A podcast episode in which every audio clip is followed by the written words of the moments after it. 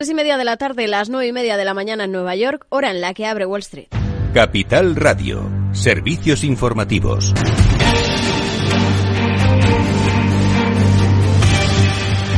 ¿Qué tal? Muy buenas tardes. Eh, hoy, sin referencias macroeconómicas de relevancia, el mercado sigue con la resaca de las cuentas de Nvidia. Se empieza a hablar también de burbuja de la compañía o del sector de la inteligencia artificial. Pero para Pablo García, director de Divacons Alpha Value, el comportamiento está justificado en este caso.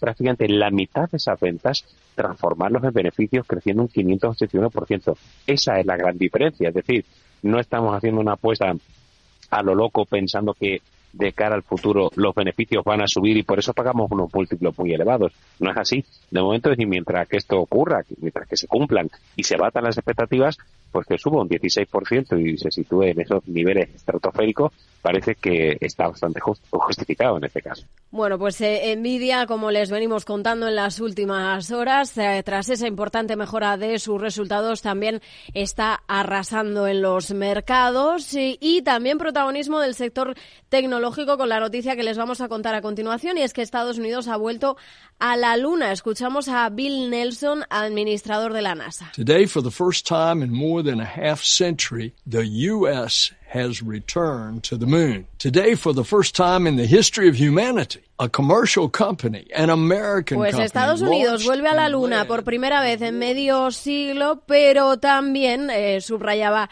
Nelson que ahora lo hacen con una empresa comercial. Era un operador de la NASA el que anunciaba este aterrizaje en la Luna de la nave Odysseus. El alunizaje, como decimos, supone que Estados Unidos vuelve al satélite medio siglo después. El hito es que lo hace por primera vez de la mano del sector privado porque esa nave la ha construido y pilotado Intuitive una empresa que por cierto cotiza, cotiza en el Nasdaq, tiene su sede en Texas y en lo que llevamos de 2024 sube en bolsa un 224%.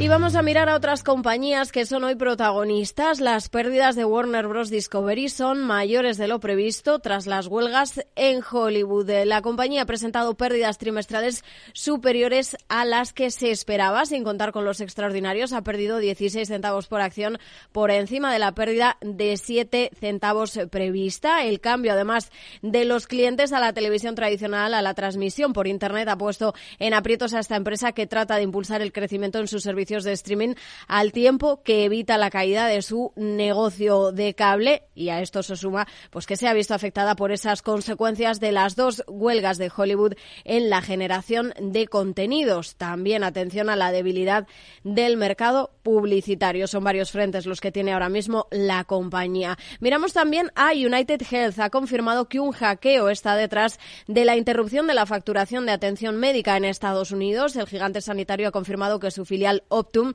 se ha visto obligado a cerrar sistemas y diversos servicios tras ese ciberataque. Esa filial Optum Solutions es la mayor plataforma de intercambio de pagos entre médicos, farmacias, proveedores de atención médica y pacientes en el sistema de salud de Estados Unidos. Pues como decimos, la compañía ha reconocido ese ciberataque. Y terminamos con una noticia aquí en España, pero que afecta a una compañía estadounidense. Competencia. La Comisión Nacional de los Mercados y la Competencia de nuestro país ha propuesto una multa histórica a Booking de casi 490 millones de euros. Lo ha reconocido la propia plataforma en una nota que ha enviado a la SEC estadounidense. Echamos un vistazo con esto al comportamiento del mercado.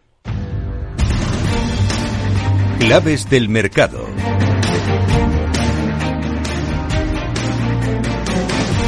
Pues echamos un vistazo a cómo sigue Nvidia y de nuevo empieza la sesión en positivo con alzas del 3,80%. Ahora mismo la compañía está ya en los 815 con 22 dólares. Si miramos a otros valores que son protagonistas dentro del S&P 500 vemos a Live Nation liderando las alzas tras presentar cuentas en la última sesión con subidas de más del 7%. Warner Bros. Discovery después de esas cifras que les hemos comentado se deja más de un 12%. Los principales abren en positivo. El Dow Jones sube un 0,22%, el S&P 500 un 0,38% y el Nasdaq 100 un 0,43% arriba. Hasta aquí la apertura de Wall Street. Todo el análisis a las 4. Mercado abierto en Capital Radio.